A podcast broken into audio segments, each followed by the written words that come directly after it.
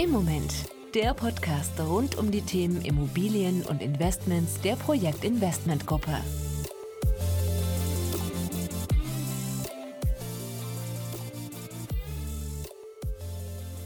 Hallo und herzlich willkommen zu einer neuen Folge von Im Moment. Mein Name ist Paulina Fischer und mir gegenüber sitzt Bernhard Sass.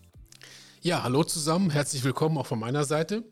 Also heute befassen wir uns mit einem ganz spannenden Thema, nämlich mit den Herausforderungen, die man am Bau so haben kann, wenn man also eine Immobilie baut. Und ähm, vor allen Dingen die Frage, welche Auswirkungen haben denn aktuell die gestiegenen Rohstoffpreise und damit eben die Materialkosten? Gibt es da Lieferengpässe zu befürchten? Welche Dinge gibt es sonst als Herausforderung, wenn man bauen will? Also viele, viele Kleinigkeiten, die aber insgesamt wichtig sind. Und ja, da wollen wir uns heute mal mit näher befassen. Genau, beginnen möchten wir aber wie immer mit unserem Spiel Stadt, Land, Immobilien. Stadt, Land, Immobilien. Bernhard, ich würde einfach mal das Zählen anfangen und du stoppst mich. Okay. Alles klar. A. Stopp. Z. Was fällt dir denn zu Z ein? Welcher Begriff? Okay. Dann würde ich sagen, wir versuchen mal Zinsen zu erklären. Auch immer ein spannender Begriff. Sehr gut, ja. Dann schieß doch mal los. Okay, also ich glaube, ähm, lässt sich ableiten vom lateinischen Wort census, also was mit abschätzen oder schätzen.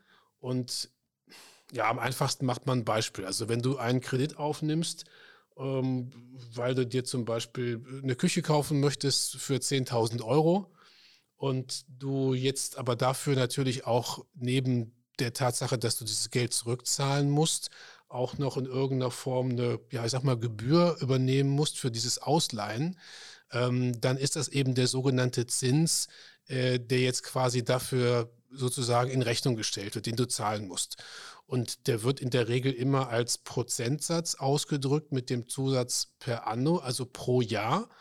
Und ja, wenn du jetzt beispielsweise 5% Zinsen zahlen musst pro Jahr, dann wäre das also in deinem Fall für die Küche, die du dir finanzieren möchtest, 500 Euro pro Jahr nur an Zinsen, also nur an Gebühr für dieses Ausleihen.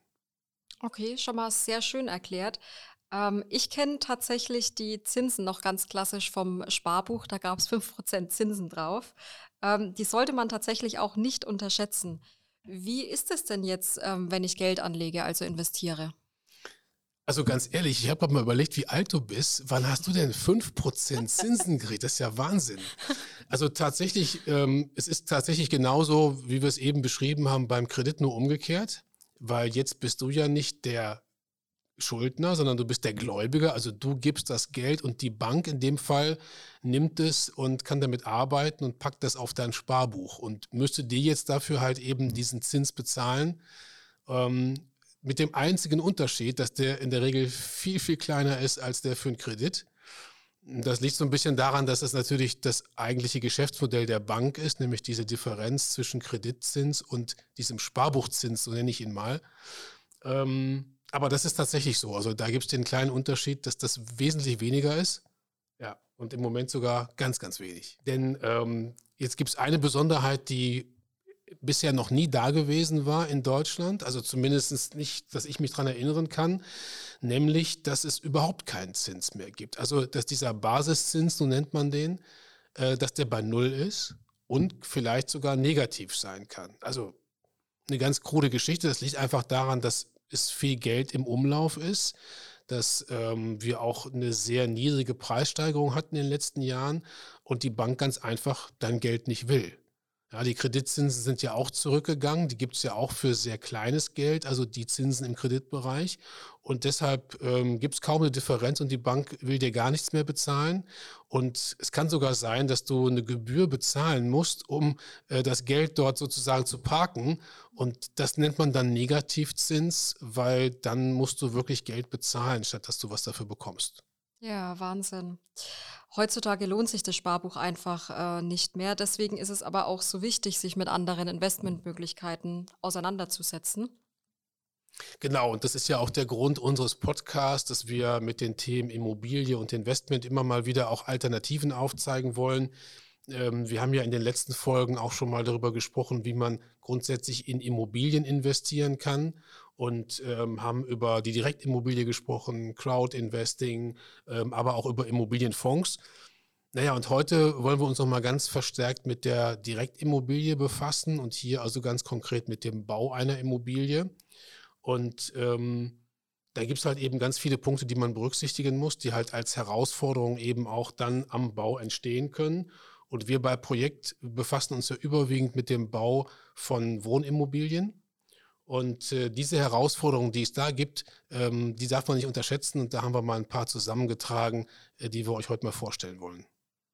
Genau, als allererstes muss man sagen, eine Immobilie zu bauen ist immer ein großes Projekt, ähm, in dem viele Parteien involviert sind. Ja, je mehr Parteien involviert sind, desto mehr Herausforderungen gibt es natürlich auch. Man sagt ja heute Herausforderungen und nicht Probleme. Deswegen ähm, ja, sprechen wir da von verschiedenen Herausforderungen, die am Bau äh, passieren können. Eine der größten Herausforderungen ist tatsächlich der Mangel an Baumaterialien. Also egal ob Holz, Stahl oder Kunststoff, ähm, die Preise gehen aktuell wirklich durch die Decke. Ich habe mal nachgeschaut, ähm, die Holzpreise haben sich tatsächlich verdoppelt. Also vor einigen Jahren kostete ein Kubikmeter Bauholz noch circa 150 Euro. Heute liegen wir schon bei 400 Euro. Wahnsinn, Stellt, oder? Ja, total. Stellt man sich jetzt natürlich die Frage, woher kommt das? Ja, ich denke, das ist auch erstmal ähm, pandemiebedingt. Ja? Das heißt, in der Pandemie ist die Produktion zurückgefahren worden und äh, jetzt fangen die ersten Länder an, wieder sehr stark nachzufragen. Die Konjunktur steigt wieder an und so schnell kann natürlich die Produktion dann nicht nachgeholt werden. Und deshalb hast du im Moment ganz stark steigende Rohstoffpreise und damit natürlich auch steigende Preise für Baumaterialien.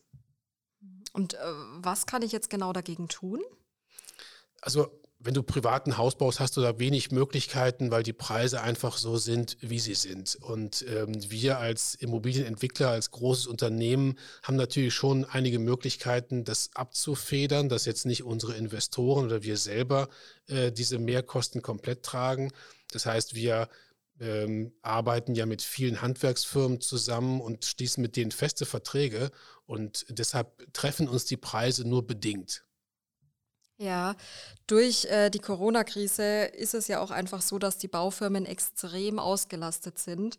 Der Bauherrenschutzbund hat ja auch bestätigt, dass eben dadurch die Mängel am Bau auch zunehmen. Ja, das ist ne, klar, man kann das nachvollziehen, weil halt eben diese Baufirmen alle extrem gut beschäftigt sind. Also die haben die Auftragsbücher voll. Ähm, auch da kann ich nur sagen, bei uns zum Beispiel ist es so, dass wir ja mit äh, festangestellten Bauleitern arbeiten. Also man muss sich das immer mal so vorstellen, das sind Architekten und Ingenieure, die sind normalerweise nicht im Angestelltenverhältnis. Und bei uns sind die festangestellte Mitarbeiter, die überprüfen nun den Bau, die komplette Baustelle und kontrollieren damit natürlich auch die Handwerker und deren Tätigkeit. Also das ist ein ganz wichtiger Punkt. Ja. Ja, was nicht zu unterschätzen ähm, ist, sind natürlich auch die unvorhersehbaren Kosten, die bei einem Bau einfach immer auftauchen können. Genau. Auch da gibt es bei uns viele Beispiele. Ähm, jetzt sind wir natürlich ein großes Immobilienunternehmen, wo halt auch große Projekte gebaut werden.